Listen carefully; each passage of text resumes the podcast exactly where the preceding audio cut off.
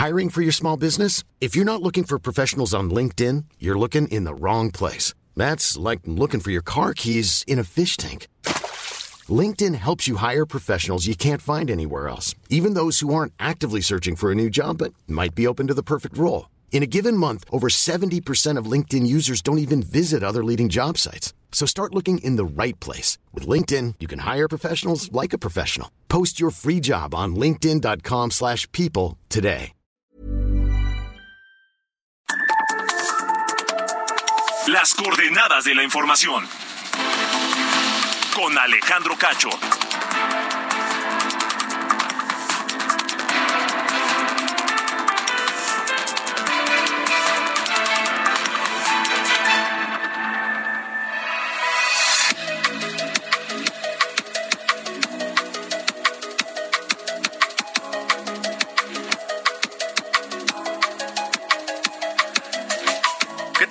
Son las ocho en punto de la noche, tiempo del centro de la República Mexicana. Bienvenidos a este espacio de Heraldo Radio que se transmite a través de la cadena nacional a todo México y a través también de Now Media Radio en los Estados Unidos.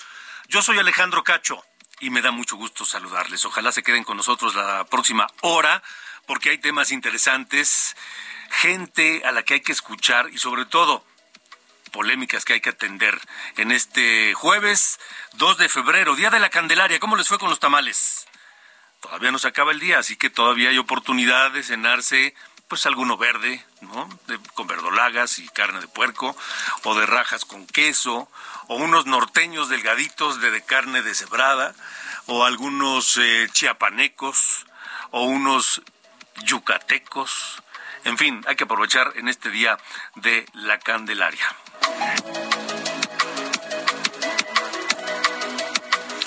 Esta noche aquí en las coordenadas de la información, una plática con Francisco Labastida Ochoa, el ex candidato presidencial del PRI que perdió por primera vez la elección presidencial en el año 2000 frente a Vicente Fox, este exgobernador de Sinaloa, exsecretario de Agricultura, exsecretario de Comunicaciones, de Energía, exsecretario de Gobernación de México, que ahora participa en este proyecto que se llama México Colectivo que se dio a conocer el pasado lunes y que eh, hace una serie de propuestas a través de un documento que tituló Punto de Partida, que busca conjuntar eh, propuestas de solución a los problemas que tiene eh, México. Platicaremos con Francisco Labastida Ochoa y sobre todo le preguntaremos no solamente qué pretenden, qué están pensando, qué van a hacer, eh, qué sigue después de la presentación de este documento, sino también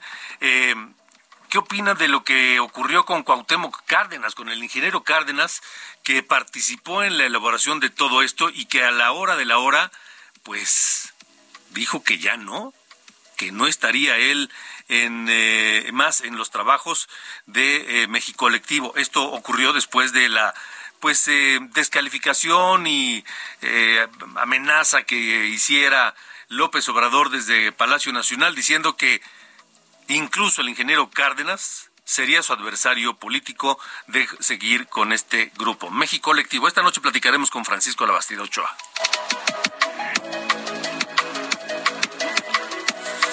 Además, además, uno de los eh, pretextos que ha utilizado el gobierno de López Obrador para esta embestida que mantiene contra el Instituto Nacional Electoral es que cuesta muy caro que los sueldos de los consejeros son, es altísimo y que su estructura burocrática es eh, enorme y que eh, es el instituto electoral más caro del mundo.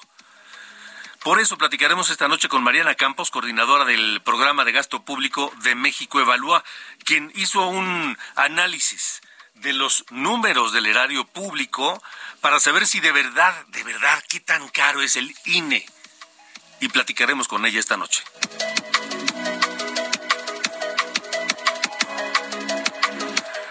Y bueno, recuerda este nombre, José Adolfo Murat. José Adolfo Murat que en 2021 fue candidato a la presidencia municipal de Naucalpan, en el Estado de México, por Movimiento Ciudadano. ¿Por qué le digo esto? Porque ahora José Antonio Murat em, ganó un recurso que metió en el Tribunal Electoral y eso le permite continuar su proceso para registrarse como candidato independiente a gobernador del Estado de México. Platicaremos esta noche aquí en las coordenadas de la información con José Adolfo Murat.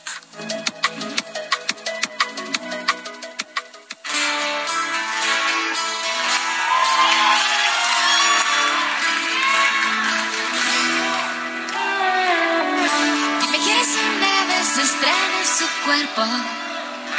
Cuando muera tu traviesa curiosidad.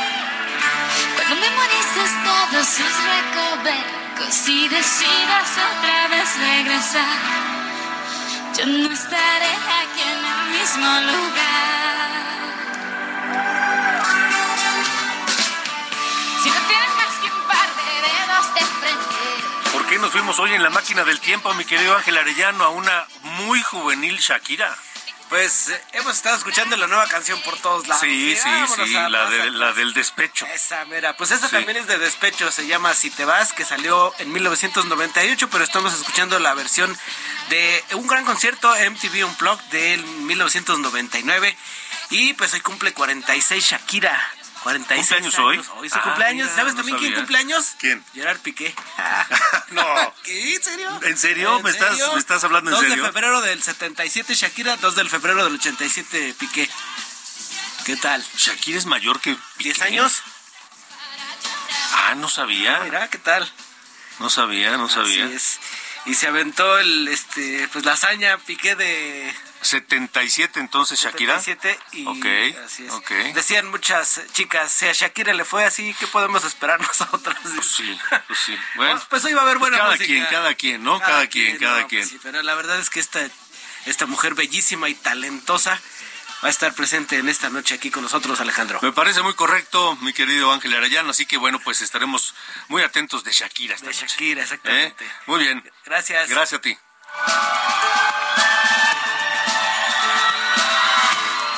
Coordenadas de la información. Con Alejandro Cacho. Bueno, les comentaba que eh, Francisco Labastida Ochoa es un personaje, uno de los eh, personajes más destacados, que vaya que, que hay muchos en este México colectivo, este grupo que eh, suma los talentos de muchos personajes en torno de la propuesta para México, hacia el futuro. Platiqué con Francisco Labastida Ochoa esta mañana y aquí la conversación.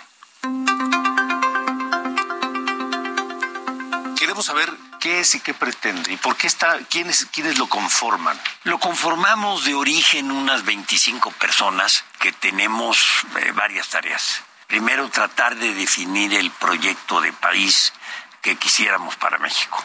Por ejemplo, yo no quiero un país con la desigualdad en la distribución del ingreso, con la enorme cantidad de pobres que tenemos. No quiero regresar al pasado. Me parece que el PRI tuvo algunos aciertos, pero tuvo enormes errores, entre ellos el apabullamiento en el sistema electoral, la injusticia en la distribución del ingreso, etcétera. O sea, no pretendo, nadie pretende volver a lo que México fue. Exactamente, estamos conscientes de los errores que se cometieron, también de los aciertos. Entonces queremos llegar a un nuevo, a una nueva etapa, a una nueva definición de país. Empezamos por decir, oye, en este documento reconocemos que está haciendo bien este gobierno. No mencionamos ni una vez al presidente. ¿eh? Oye, ¿están controlando la deuda? Sí está subiendo los salarios mínimos por arriba de la inflación, sí le está dando apoyo para las pensiones a los trabajadores, sí, o sea, reconocemos lo que está bien. Ahora decimos, en la otra parte, ¿qué queremos? Queremos un país con seguridad. Entonces dice uno, pregunta, ¿estamos bien? Porque hay un programa en las mañaneras que se llama Impunidad Cero. Sí. Y yo digo, a ver, impunidad cero es que detienen a todos, a de 100 delincuentes a 100 delincuentes. todos ocurre, tenemos impunidad de 99. Alejandro. Sí, sí. 99%. De 100, uno está en la cárcel. De 100, uno está en la cárcel. Y en proceso y a lo mejor lo dejan libre después. Sí, además. No, o sea, es terrible. Pero además, el 45% de la gente que está en la cárcel tiene más de 5 años en la cárcel y no le han dictado sentencia. Así es. Entonces decimos, a ver, tenemos un problema de seguridad, a pesar de que digan que todo está perfecto. Sí. Yo digo, sí tenemos un grave problema en seguridad. Segundo, ¿cuáles son las causas? Tenemos muy pocos agentes del Ministerio Público, nada más para ubicar. 3.4 agentes del Ministerio Público por cada 100 mil habitantes. Colombia tiene 12. Ok. Costa Rica tiene 25 Por cada 100 mil. por cada 100 mil Y aquí, habitantes. tres. Y aquí tres. Entonces uno dice, a ver, a ver, a ver, algo está mal, ¿no? Sí. Este, oye, fíjate que tienes que hacer una depuración de la policía. Por ejemplo, en, la- en Sinaloa, 40% de la policía judicial federal la metía a la cárcel. 40. 40. 40%. Y metía cinco grupos de la policía judicial de la federal, cinco grupos. Y del estatal, 40%. Y a varios agentes del Ministerio Público. Y vaya que Sinaloa tiene su problemática Por supuesto. muy particular. Me ofrecen seis años antes ser gobernador. Y me pregunta el presidente, oiga, ¿quiere ser candidato a gobernador? Y le digo, sí, pero no estoy listo. ¿Cómo que no está listo? No, no estoy listo. No sé nada de seguridad pública. Déjeme prepararme. Claro. Y entonces me preparé durante cuatro años en seguridad pública. Yo tengo, yo tengo una duda que me hace mucho ruido de, de esta, de esta iniciativa. Se habla de aceptar los errores del pasado, se habla de, Sí. de buscar una alternativa para la solución de, de problemas, pero no de alguna manera muchos de los problemas vienen de una estructura que las administraciones anteriores dejaron y pensar que esas soluciones las traiga la misma gente que formó parte de ese sistema y de esa estructura, eh, eso es como lo que no termino de entender. ¿Cómo podemos confiar en que genuinamente hay una nueva visión de las cosas? Bueno, yo diría que si le dijera que me creyera, sería este absurdo de mi parte. Es decir, tengo que convencerlo de que el análisis, el diagnóstico, tiene la suficiente, diría, honestidad intelectual para convencerlo de que lo que estamos diciendo es cierto. Segundo, tiene que tener la honestidad intelectual para decir, en esto lo hicimos mal, y esto lo hicimos bien, y reconocer algo que a mí me parece fundamental. Lamentablemente está, estamos peor, estamos peor hoy que cuando estábamos mal. Sí. Sí. Yo agregaría una cosa. Dos. Se han agravado los problemas. La experiencia cuenta mucho. Sí, sin duda. Y dos, gente como Francisco Labastida, como José Narro, como Cuauhtémoc Cárdenas, como varios más. Barnés, Barnés. el rector también. Ya Diego Valadez. hoy, Diego Valadez, ya hoy no aspiran a cargos públicos. Ninguno. Yo, ninguno. No, pero tampoco ellos lo han Yo dicho no puedo hablar separado. por ellos. Pero ellos lo han dicho por no, separado. pero- pero no. Entonces, ya no aspiran a estas cosas. Simplemente lo que quieren es aportar para que las- los problemas se vayan solucionando y vayan Por una razón elemental, Alejandro. Porque aquí, usted, todos estamos viviendo y nuestros hijos. Y le tenemos que entregar. que. Y les tenemos que entregar un mejor país. Hoy uno de los temas que a mí me preocupa es que yo no veo rumbo para México, no sé hacia dónde va, porque no solamente porque parece que hoy solo nos interesa la próxima elección, la de este año en Coahuila y Estado de México, la del 24 y luego ¿Con qué objetivos de país? Yo creo que para definir eso, en lo cual tiene toda la razón, hay que definir qué proyecto de país queremos. Se requiere previamente un diagnóstico. Estábamos hablando hace un instante de que pareciera ser, por ejemplo, que en materia de seguridad, en la versión oficial del gobierno, no hay un problema, que cada vez estamos mejor. A ver, los números dicen lo contrario. Tenemos 99% de impunidad. O sea, 99 delitos de cada 100 no detienen al culpable. Segundo, tenemos un índice de 32, 33 muertos por cada 100 mil habitantes, homicidios. ¿sí? Estamos en... Voy a hablar del gobierno de Fox, para que no digan que me Sí, echo sí, una sí, flor. El gobierno de Fox en los tres primeros años continuó con lo que estábamos haciendo. Eh, Dejó en esos tres años ocho, eh, homicidios por cada 100 mil habitantes. Hoy estamos en 32. Es- Estados Unidos está en 6, Europa en 1. Europa está años luz mejor que, que Estados Unidos y mejor que nosotros. Sí, nosotros, bueno, desde ni- luego. ni los vemos. Ni, ni los comentamos. Ah. Bueno, entonces hay un problema grave que está cada vez peor. Y la siguiente pregunta es, reconociendo que hay un problema, eso es lo primero que tenemos que hacer. ¿Qué queremos arreglar? Y la siguiente pregunta es lo que usted dice. ¿Cuáles son las causas? Faltan agentes del Ministerio Público. Faltan policías honestos. Nosotros aplicamos, yo fui secretario de Gobernación, 500 mil exámenes a la policía de todo el país al año. 500 mil. Nos servía para depurar. Entonces hacíamos tres tipos de exámenes, 500 mil exámenes. No están haciendo uno solo. No puede ser. No, No, no puede ser. No están metiendo más agentes del Ministerio Público, le están reduciendo el número. No están metiendo más peritos. ¿Se acuerdan ustedes, pues saben mucho mejor que yo las noticias, que en Guadalajara, la segunda o tercera ciudad del país, se hizo un escándalo porque 700 cadáveres los traían paseando trailers, en dos camiones porque no tenían médicos que, hicieran el servicio de médico forense, Forense. y gavetas en donde guardar los muertos. Así estamos de mal. Ahora, eso es en cuanto a la- al, al tema de seguridad. Pero la educación. A ver, tenemos más o menos unos 12 temas. Obviamente, uno de ellos es educación. Sí. Eh, dicho de manera dura, fuerte, pero cierta, México es un país de reprobados. Sí, qué Y tenemos que aceptarlo y corregirlo. No solo aceptarlo, no se trata de aceptarlo para que siga igual. No, de hacer algo. Solo 45% de los niños que terminan primaria saben hacer las operaciones aritméticas fundamentales, sumar, restar, dividir y multiplicar. Perdón, no están listos los niños. Solo el 52% de los niños que terminan sexto de primaria entienden lo que leen. Eso es gravísimo. Eso es dramático. Sí, sí, sí. Y como el 55% entiende los conceptos fundamentales de la ciencia. Quiere decir que 45% no. Somos un país de reprobados. Y entonces, en lugar de meter un buen plan de programa de estudios en donde precisen los objetivos de, de- de los estudios y luego identifiquen los métodos, los planes y programas, estamos viendo, bueno, la última idea de meter a unos venezolanos Sí, para que hagan los planes y programas. Sí, sí. Y así será, me imagino, con educación, salud, eh, seguridad, economía, todos estos 12 temas de los que están ustedes haciendo este proyecto. ¿Y a dónde va ese proyecto? ¿Quién, quién tiene que tener ese proyecto en las manos para que pase algo? El que lo quiera tomar. Ok. O sea, es un grupo que nace sin partido este, y sin candidato. Si lo que estamos tratando de hacer es dejar una definición, por eso se llama punto de partida, porque con sensatez, con humildad decimos, de aquí puede no quedar ni una coma. Queremos que se enriquezca con las aportaciones de los expertos y de la sociedad, porque luego el que vive el problema conoce más del problema que otra gente.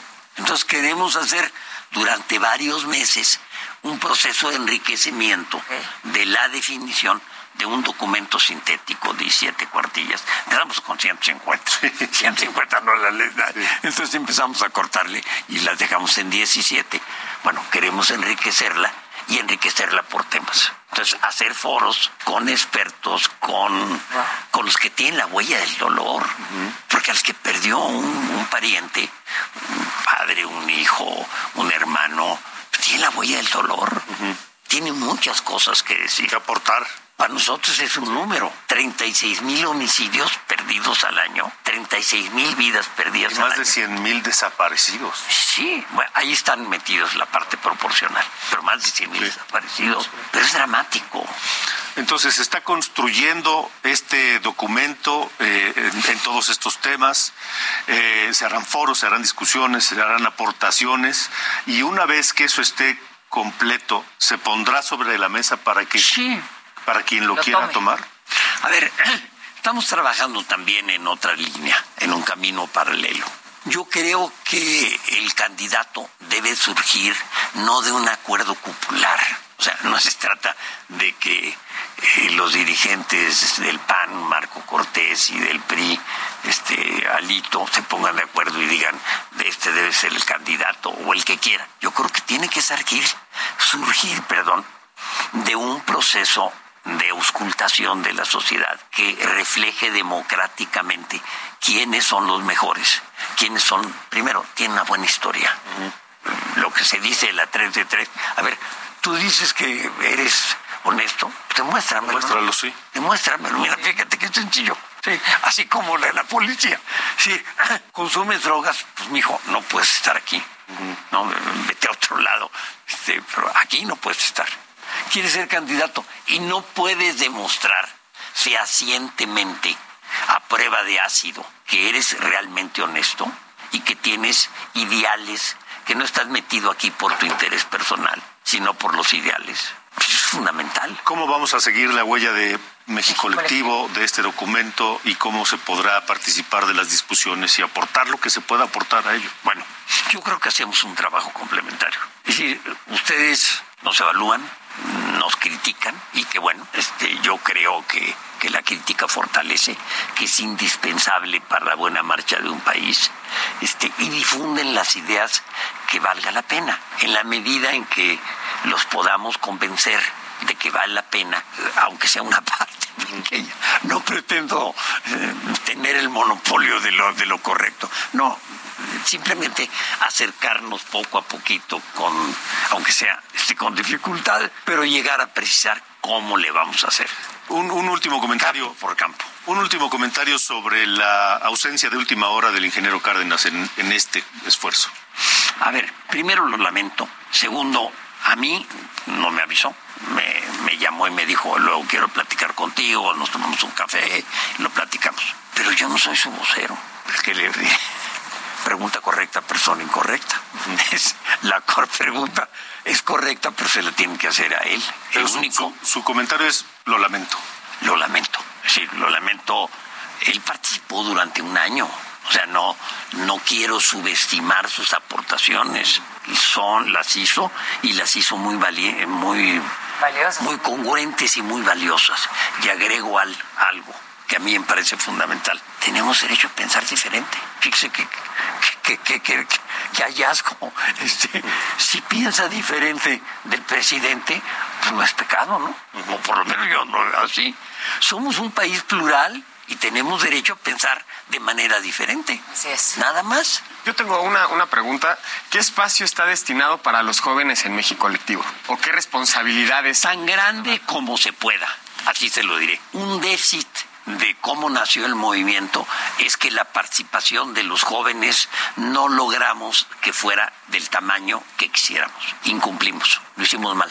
No sé si soy suficientemente. No, muy claro. Sí, Pero hay tiempo para... hay tiempo para pongan. corregirlo. Es ¿Qué decir, hace síntoma esa falta de interés? en parte por errores nuestros. A ver, ¿usted cree que la juventud no tiene interés en que salgan mejor las cosas, que estén mejor de cómo están hoy? Por supuesto que la tienen. No, Nosotros no tuvimos la capacidad para transmitir el mensaje y para invitar a gentes que tuvieran interés con, con claridad. Don Francisco Labastida, gracias por haber estado aquí. Muchas gracias a ustedes. Ahí lo que nos dijo este, este hombre, este ex candidato presidencial, y que ahora participa en este grupo. Y saben qué, yo creo que en este momento, en este país, no podemos darnos, ni debemos darnos el lujo de desacreditar cualquier propuesta, cualquier iniciativa, solo porque, solo porque sí, en automático. No podemos darnos ese lujo. ¿Saben por qué? Porque hoy, no sé si ustedes coincidan conmigo, yo hoy no veo cuál es el camino de México. No veo cuál es la ruta. No identifico cuáles son las metas, hacia dónde vamos. No lo veo en el gobierno de, Morena, pero tampoco lo veo en la oposición. Tampoco veo que qué están proponiendo el PAN, el PRI y el PRD. ¿O su propuesta se limita nada más a quitar a Morena y ponerse ellos? Eso no es lo que necesita México. Y por eso es importante que si hay otras propuestas, que si hay unas eh, iniciativas de rumbos, de proyectos, no las desechemos en automático, por lo menos hay que darles el beneficio de la duda. Vámonos a la pausa aquí en las coordenadas de la información. Vamos a escuchar a Shakira esta noche, que cumpleaños yo no sabía, y Piqué también. Bueno, Shakira, la tortura con Alejandro Sanz. Estamos en Heraldo Radio y regresamos.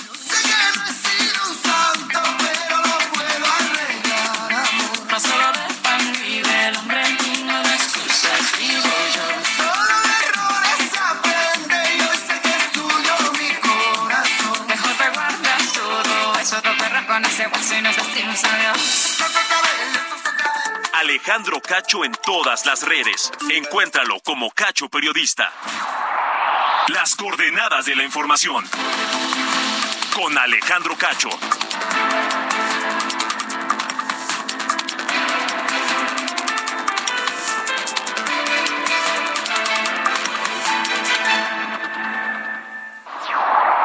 Las coordenadas.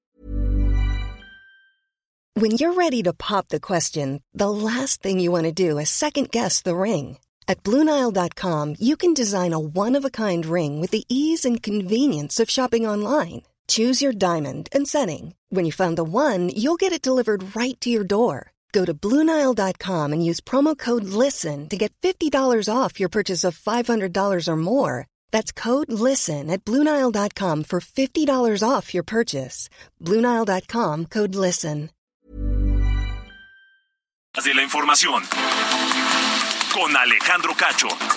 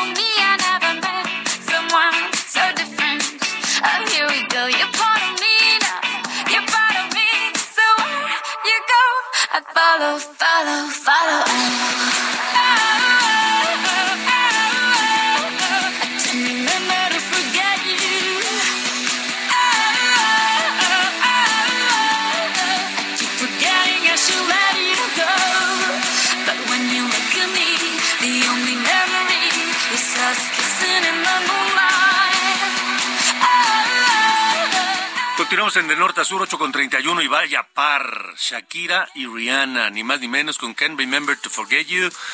Este tema, porque Shakira evidentemente ha cantado en inglés y en español, y en inglés ha sido también un trancazo.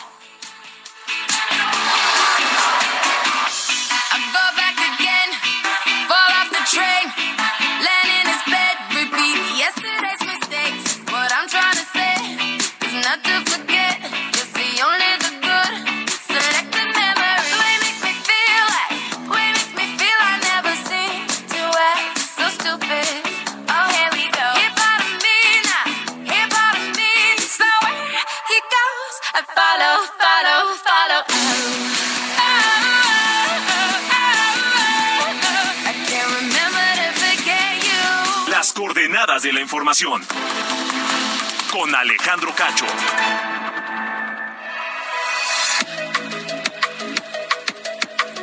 Buenas noches, este es el resumen de noticias. Esta noche el gobierno federal publicó el decreto presidencial para sacar el servicio de carga del Aeropuerto Internacional de la Ciudad de México, en donde les da solo 108 días hábiles a las empresas cargueras para mudarse a otro aeropuerto. Morena y el Partido del Trabajo en la Cámara de Diputados pidieron remover a Santiago Krill como presidente de la mesa directiva de San Lázaro, luego de que ayer negó el acceso a elementos del ejército por ir armados para, para rendir honores a la bandera. Krill Miranda dijo que asume los errores que pudo haber cometido ayer durante la instalación del Congreso. Finalmente, Jesús Zambrano, dirigente nacional del PRD, se reunió con los presidentes nacionales del PRI, Alejandro Moreno, y del PAN, Marco Cortés, y acordaron nuevamente ir juntos a las elecciones de 2023 y 2024, luego de que ayer se le excluyó al presidente del Sol Azteca del acuerdo firmado por el PAN y el PRI.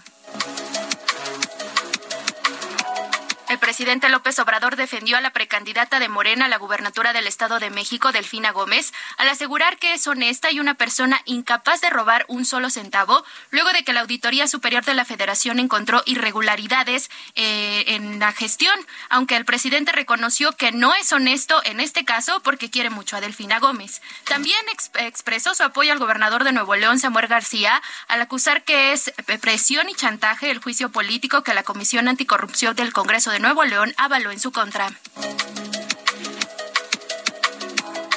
Finalmente, en el juicio contra Genaro García Luna, hoy la Fiscalía presentó a Miguel Madrigal, agente de la DEA, quien aseguró que después del arresto en 2010 de Sergio Villarreal Barragán, alias El Grande, la DEA recibió información de que García Luna estaría trabajando para el cártel de Sinaloa y que tenía información documental sobre los sobornos supuestamente pagados al exfuncionario.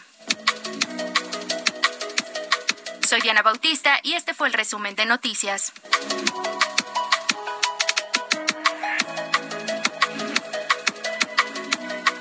Las coordenadas de la información.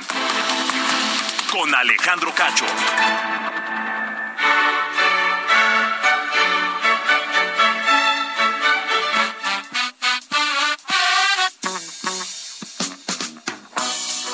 35. ¿Qué pasa, Sir Allende? ¿Cómo estamos, señor Cacho? Bien, ¿cómo le va? ¿Qué pues, me cuenta de nuevo? Yo, nada, yo aquí todo bien, mejor que Samuel García, sin duda. Eso sí, nos, lo podemos echar.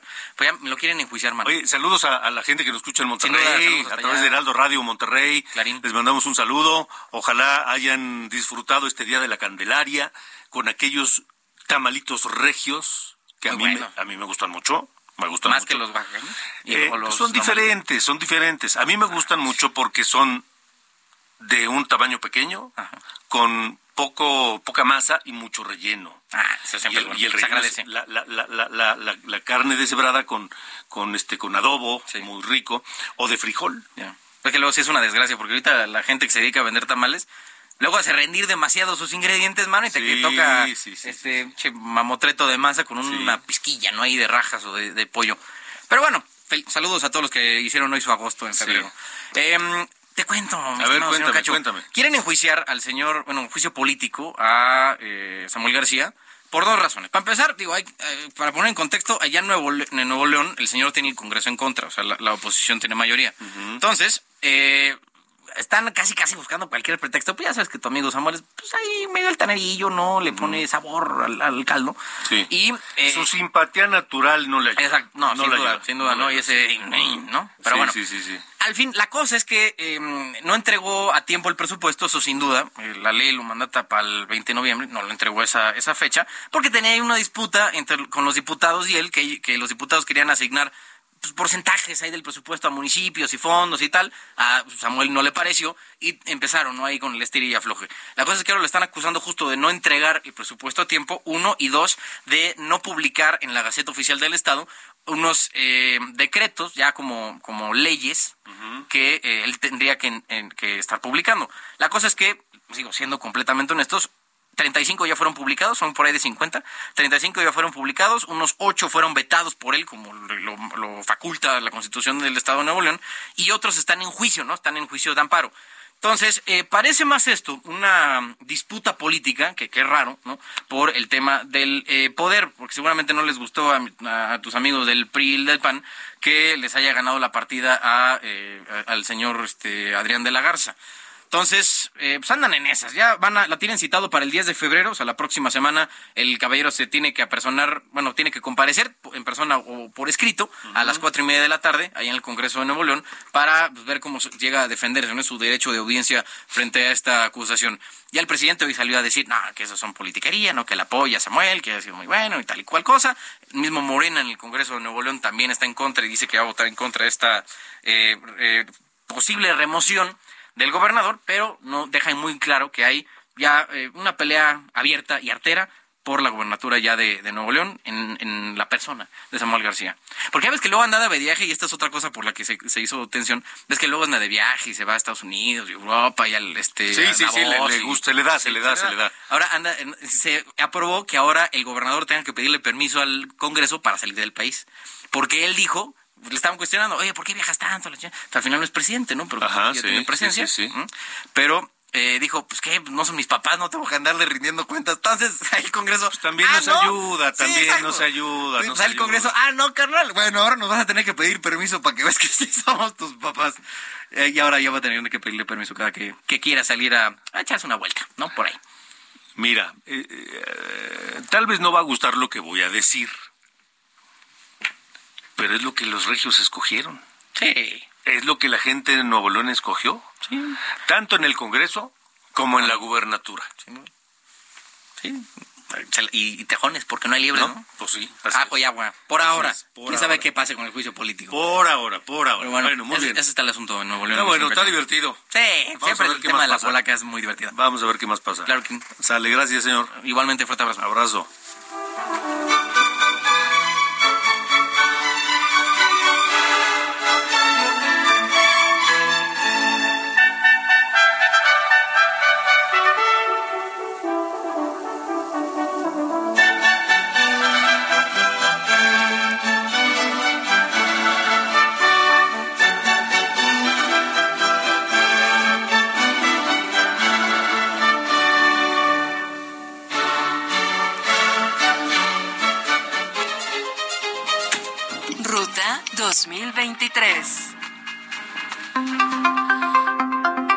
Vámonos a la ruta 2023 con Gerardo García que tiene la información del Estado de México. Hoy, ¿qué pasó eh, entre quienes buscan la gubernatura? Gerardo, ¿cómo estás? Hola, ¿qué tal? Muy buenas noches, Alejandro, y también saludo al auditorio. Tras ofrecer la votación que juntos representan, la precandidata a la gubernatura mexiquense por el PRI, Alejandra del Moral Vela, aceptó su interés de acercarse a los extintos partidos de Encuentro Solidario, redes sociales progresistas y Fuerza por México, al advertir que deben ser abiertos a todo lo que beneficie al Estado de México. Esto lo dijo en su gira en Jalatlaco, donde está, eh, donde hizo precampaña y la prista apuntó que deben escuchar a todos y acercarse también a las voces más críticas desde todos los colores. A pregunta expresa del Moral Vela indicó que este interés parte también de platicar a todo lo que sume para la entidad mexiquense. Además también destacó que en su campaña, eh, pre-campaña, perdón, pre-campaña ha manifestado que se debe generar las condiciones que garanticen a la entidad un desarrollo en los próximos años. Este fue el pronunciamiento por parte de la precandidata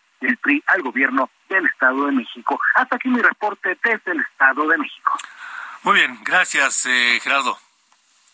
Buenas noches. Hasta luego, buenas noches. Son las ocho con cuarenta y uno tiempo del centro de la República Mexicana. Eso ocurre en el Estado de México, donde, por cierto, hay un nuevo aspirante a la gubernatura.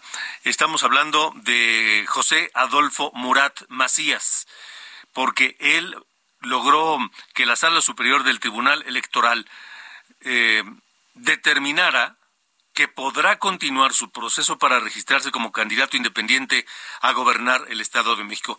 Eh, José Adolfo Murat, gracias por estar aquí. Buenas noches. Muy buenas noches, Alejandro. Muchos saludos al auditorio. Em, ¿Es la primera vez buscando la candidatura a gobernador? Así es, primera vez. ¿Por qué? ¿Por qué quiere ser José Adolfo Murat gobernador del Estado de México? Quiero ser gobernador porque soy un ciudadano como tú, que hemos visto durante estos últimos años cómo los políticos no hacen, no cumplen, no terminan de dar los grandes cambios y de resolver las grandes necesidades que tiene nuestro Estado. Ok, eh, ¿y cuál era el impedimento por el cual tuvo que recurrir al tribunal? El impedimento viene de una ley secundaria del Estado de México que establece en un párrafo que para ser candidato ciudadano no puede uno haber participado vía un partido en un proceso electoral anterior. Ok, ok, ok. Entonces... Es decir, todas las reglas hechas para los candidatos ciudadanos tienen sus dificultades ya que las hacen miembros de partidos en el Congreso. Te voy a dar un ejemplo. Para ser candidato independiente o ciudadano a la presidencia de la República de México, necesitas un millón de firmas de apoyo. Para ser candidato a la gobernatura del Estado de México, necesitas casi 400 mil firmas. Cada estado tiene sus requisitos, tanto para el candidato a gobernador como para diputado local. Diputado federal es este también otro requisito diferente, presidente municipal. No hay un criterio general que además este facilite la participación ciudadana. Pareciera ser que la partidocracia se encarga de que no podamos participar a menos que sea a través de los partidos. Ok, y siendo tan complicado, ¿por qué emprender la, el camino de la candidatura independiente? Uno tiene que meterse esto cuando la patria llama y creo que son momentos en que los ciudadanos tenemos que participar. Hoy más que nunca en que se pueda dar ese cambio. Hoy más que nunca en enseñarle a los políticos el origen de la política, que es a través de los ciudadanos. Somos los ciudadanos los que les damos el poder. Em, de acuerdo, y, suena muy bien, pero ¿cómo suplir entonces la estructura que brinda un partido político cuando se trata de un esfuerzo pues en, solitario o prácticamente en solitario? Es mucho más difícil, ¿no? Este es, este, tienes razón, es un, parece cuesta arriba, sin embargo yo tengo más de un año trabajando con diversas asociaciones civiles y diversos grupos de sociedad civil que estamos interesados en ese cambio lo cual nos hace de alguna manera facilitar la posibilidad de juntar tantas firmas, por un lado, ¿no? Y por el otro, y que es lo curioso, ¿no? Nos piden como candidatos ciudadanos a la gubernatura los mismos, más requisitos inclusive que para formar un partido. Ok. es el... Ok. Eh, José Adolfo Murat tiene algo que ver con los Murat de Oaxaca. Este, el gobernador saliente es primo hermano mío. Ah, primo hermano, ok, de acuerdo. Sí. ¿Y por qué no el PRI? Digo, ya que son primos, ¿no? ¿Por qué no el PRI? Este, yo fui diputado del PRI hace muchos años, 2003-2006. Ahí tuve oportunidad de participar en la política. De hecho, fui secretario de la Comisión de Presupuesto el último año y medio. Pude hacer el presupuesto de la Nación dos veces. Tuve ese honor pero desafortunadamente el PRI se fue cerrando a sus cúpulas y solo es un grupo el que lo maneja y de ahí me fui desencantando. Posteriormente, que es el impedimento que tenía yo para participar, que impugné a través de las instancias legales, participé como candidato ciudadano, pero en el partido Movimiento Ciudadano. Ok. Pues en el partido Movimiento Ciudadano el día de hoy no hay una definición. Existe el rumor de que a lo mejor no presenta candidato, como lo fue hace seis años. Entonces, este, como te digo, tenemos más de un año de trabajo con diversos compañeros de la sociedad civil y pues queremos el cambio y no podemos esperar sentados a que los políticos de siempre, los partidos de siempre, den ese cambio. Entonces, Movimiento Ciudadano tampoco es una opción. De momento no, no ha sido y este no sé si vaya a presentar siquiera candidato. ¿Por qué? ¿Qué está pasando? ¿No se supone que Juan Cepeda estaba ya muy anotado? Este, pues eso dicen, pero todavía no han iniciado su proceso. Yo creo que tienen que esperar sus tiempos como partido. Yo por lo pronto ya agarré la ruta real de los ciudadanos para alcanzar este cambio que tanto se requiere. De acuerdo. Bueno, pues José Antonio, José Adolfo, José Adolfo Murat Macías, gracias por haber estado con nosotros. Estaremos atentos a ver qué, qué más viene en este proceso. Claro que sí, Alejandro. Un saludo al auditorio y muchas gracias. Muy bien, gracias, eh, José Adolfo. Abrazo. Hasta luego, buenas noches. Son las ocho con cuarenta y siete. Em, esta noche se llevó a cabo una ceremonia em, para honrar a las víctimas del colegio Repsamen. Y las autoridades del gobierno federal y de la Ciudad de México ofrecieron una disculpa pública a las víctimas. Vamos contigo, Carlos Navarro, tienes la información. Buenas noches, Alejandro. Te saludo con gusto a ti, al auditorio, y te comento que el gobierno de la Ciudad de México, la CEP y la alcaldía Tlalpan ofrecieron una disculpa pública por la tragedia del colegio Enrique Repsamen, inmueble eh, eh, educativo que colapsó el 19 de septiembre de 2017 y cobró la vida de 26 personas, entre ellas 19 menores de edad. En atención a la recomendación número 31 BG diagonal 2019 emitida por la Comisión de Derechos Humanos, Dichas instancias gubernamentales también presentaron el memorial Colegio Repsamen, ubicado en la Alameda Sur, en la alcaldía Coyoacán. Te comento, Alejandro, que la jefa de gobierno, Claudia Sheinbaum, ofreció la disculpa a nombre del Ejecutivo Capitolino. Y recordemos que ella era la delegada de Tlalpan en 2017 cuando ocurrió esta tragedia. En este caso, la jefa de gobierno hizo una recapitulación de las irregularidades que había en el cuarto piso, que fue el causante del colapso en este inmueble. También te comento que la titular de la CEP, Leticia Ramírez, dijo que luchará y pugnará para que los libros de texto gratuitas se, eh, eh, se esta historia para no la repetición del daño. La alcaldesa de Tlalpan, Alfa González, también ofreció una disculpa pública, dejando así que las autoridades cumplen con esta recomendación de la CNDH y ofrecen tanto la alcaldía Tlalpan, la CEP y el gobierno de la Ciudad de México una disculpa pública. En este caso, los padres de familia estuvieron presentes, incluso tres de ellos dieron un discurso y en pocas palabras dijeron que nada, nada va a regresar la pérdida irreparable de sus familiares en este caso, Alejandro. Por supuesto, por supuesto, y tienen toda la razón. En fin, Carlos, gracias. Hasta luego, buenas noches. Buenas noches, son las ocho con nueve.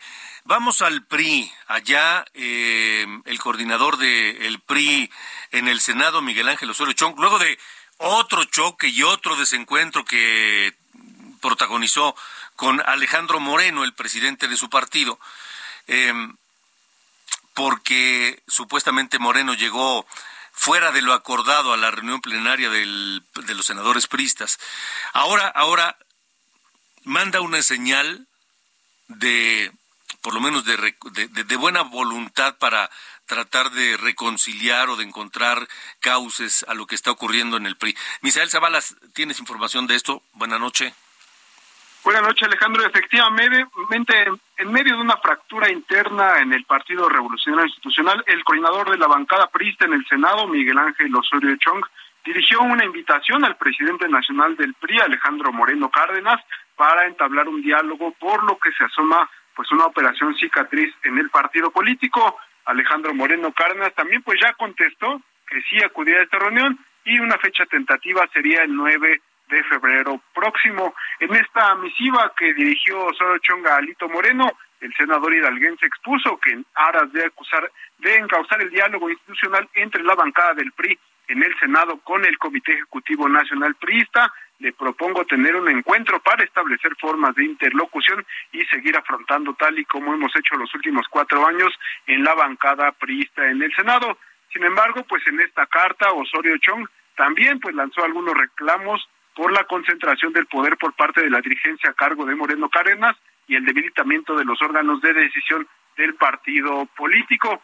Y esto se da, Alejandro, pues en medio de esta disputa, luego de que pues Alejandro Moreno Cárdenas irrumpiera prácticamente en la sesión que se estaba llevando a cabo de eh, la plenaria de, del PRI en el Senado de la República el lunes pasado, donde, bueno, pues Osorio Chong, al ser prácticamente un rival interno de Alejandro Moreno Cárdenas, decidió suspender esta reunión plenaria, pero en estos momentos pues ya prácticamente se está lanzando esta invitación para limar asperezas entre pues Miguel Ángel Osorio Chong y Alejandro Moreno Cárdenas. Alejandro, hasta aquí la información. De acuerdo, muchas gracias, Misael. Gracias, buenas noches. Gracias y buenas noches. Vamos a ver si ese, ese guiño, esa eh, mano eh, tendida, pues surte efectos. Ya lo veremos. Son las ocho con dos tiempo del centro de la República Mexicana. Vamos, eh, vamos a Hidalgo. Allá, eh, exfuncionarios, exsecretarios del gobierno de Omar Fayad. Por cierto, Omar Fayad que intentó al final de su gestión pues terminar muy amiguis con López Obrador, lo fue a ver hasta, hasta Palacio Nacional y demás. Hay, José García, hay información en torno de ex colaboradores de Omar Fayad. Buenas noches.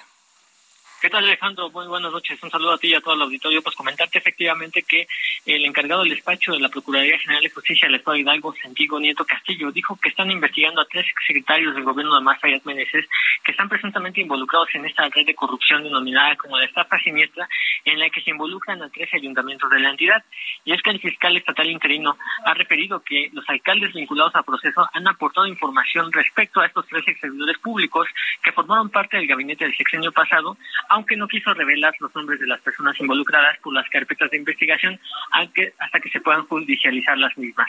El ex responsable de la unidad de inteligencia financiera también dijo que están indagando a sex funcionarios estatales, de los cuales tres eran primer nivel en la administración pasada, y están continuando con las mismas indagatorias para poder procesarlos judicialmente hablando. También se está tratando de la primera etapa de investigación en la que hasta el momento se han vinculado proceso a seis alcaldes en funciones por el desvío de aproximadamente 520 millones de pesos del ejercicio fiscal 2020 para proyectos de obra pública que finalmente no se ejecutaron. Comentarte también que hasta el momento el ex titular de la Secretaría de la Contraloría Estatal, César Mora Vázquez, ha solicitado un amparo para evitar cualquier orden de aprehensión por parte de la Procuraduría, mientras que también se han identificado irregularidades en la Secretaría de Educación Pública por parte de compras a sobreprecio que se hicieron en el sexenio pasado y hasta el momento los vinculados a proceso por esta red de corrupción son los alcaldes de Huautla, Epazoyucan, Yahualica, Pizaflores, Tlahuelipan y en el caso de Nopala que el alcalde se encuentra prófugo y se encuentra eh, prófugo de la justicia tras una orden de aprehensión que se giró en su contra. También comentarte, Alejandro, que hasta el momento se ha detenido al ex director del sistema de radio y televisión de Hidalgo por perder las concesiones de 11 radios de eh, 11 estaciones de radio del sistema público de radiodifusión en el sexenio pasado. Y bueno, es la información que tenemos hasta el momento. Más lo que se acumule. Muchas gracias. Gracias, Gracias, José García, allá en, en Hidalgo. Vámonos, eh, Shakira. Este tema es inevitable. Así nos despedimos. Pasen gran noche. Yo soy Alejandro Cacho y los espero aquí en Heraldo Radio, las coordenadas de la información. Aunque te dé lo mismo.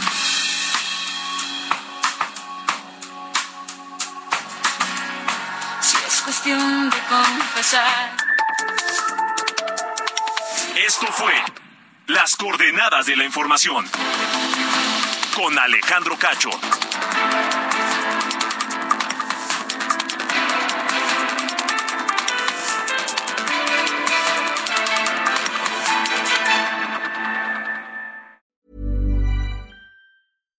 When you make decisions for your company, you look for the no-brainers. And if you have a lot of mailing to do, stamps.com is the ultimate no-brainer. It streamlines your processes to make your business more efficient, which makes you less busy. Mail checks, invoices, legal documents, and everything you need to keep your business running with Stamps.com. Seamlessly connect with every major marketplace and shopping cart. Schedule package pickups and see your cheapest and fastest shipping options from different carriers, with rates up to 89% off USPS and UPS rates. And with the Stamps.com mobile app, you can take care of mailing and shipping wherever you are. Make the same no-brainer decision as over 1 million other businesses with stamps.com. Sign up with code program for a 4-week trial plus free postage and a free digital scale. No long-term commitments or contracts. That's stamps.com. Code program.